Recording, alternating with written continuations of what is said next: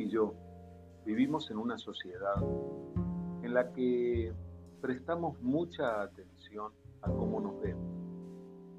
Siempre queremos causar una buena impresión en los demás y que con solo vernos, que ya puedan tener una buena idea de nosotros, un buen concepto de nosotros. Por eso nos esmeramos en cómo usamos nuestro cabello, nos preocupamos por la ropa que vestimos y procuramos, digamos, publicar acerca de nosotros la mejor imagen.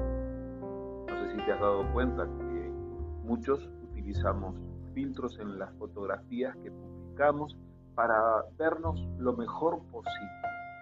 Y nos da mucho agrado que le pongan me gusta a nuestras publicaciones.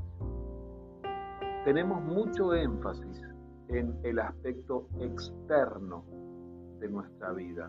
Pero, ¿qué pasa con lo que va por dentro? ¿Qué pasa por el corazón?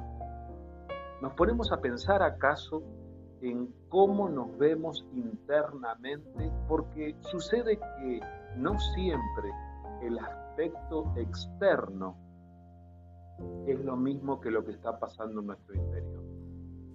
Hay veces que nuestro aspecto externo se puede ver muy limpio, muy agradable, muy vistoso, pero internamente podemos vernos muy feos.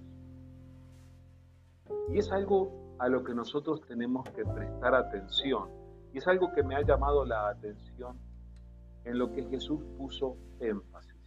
Por eso quiero recordarte hoy estas palabras de Jesús están escritas en el Evangelio según San Mateo, en el capítulo 5, en el versículo 8. Dijo Jesús, Bienaventurados los de limpio corazón, porque ellos verán a Dios.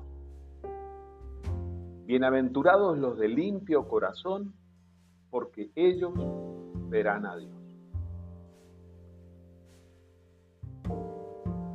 Me parece tan importante que Jesús haya dicho estas palabras, animándonos a sentir esta necesidad de tener nuestro interior limpio, nuestro corazón limpio. No solamente nuestro cuerpo, no te estoy invitando a tener, a, descuidar tu aspecto físico pero te estoy invitando a prestar atención a estas palabras de Jesús, en las que Él nos invita a su vez a nosotros a purificar nuestro interior. Jesús te invita a purificar tu corazón.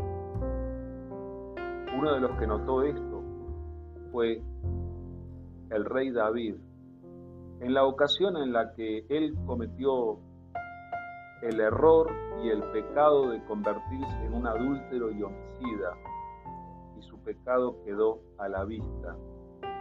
Y entonces, en su oración, cuando él pudo reconocer todo lo que había hecho mal, cuando él pudo reconocer que había procedido de una manera muy equivocada en su relación con Dios, él le rogó a Dios en el Salmo 51 pidiéndole, por favor, dame, oh Dios, un corazón limpio de esa manera él reconoció que un corazón limpio uno solo lo recibe de parte de Dios. Y es eso lo que quiero invitarte a que hagas. Que tú también, como David, le pidas a Dios un corazón limpio. Porque de acuerdo a lo que enseña Jesús, los que tienen un limpio corazón son los que van a ver a Dios. Al principio del Salmo 24, en el versículo 3, el salmista, que es el propio David, pregunta, ¿quién subirá al monte de Jehová? ¿Y quién estará en su lugar santo? El limpio de manos y puro de corazón, el que no ha elevado su alma a cosas vanas ni jurado con engaño. Él recibirá bendición de Jehová y justicia del Dios de salvación. Así que ¿Quién es que tiene acceso a la presencia de Dios? ¿Quién es que logra ver a Dios? aquel que tiene el corazón limpio.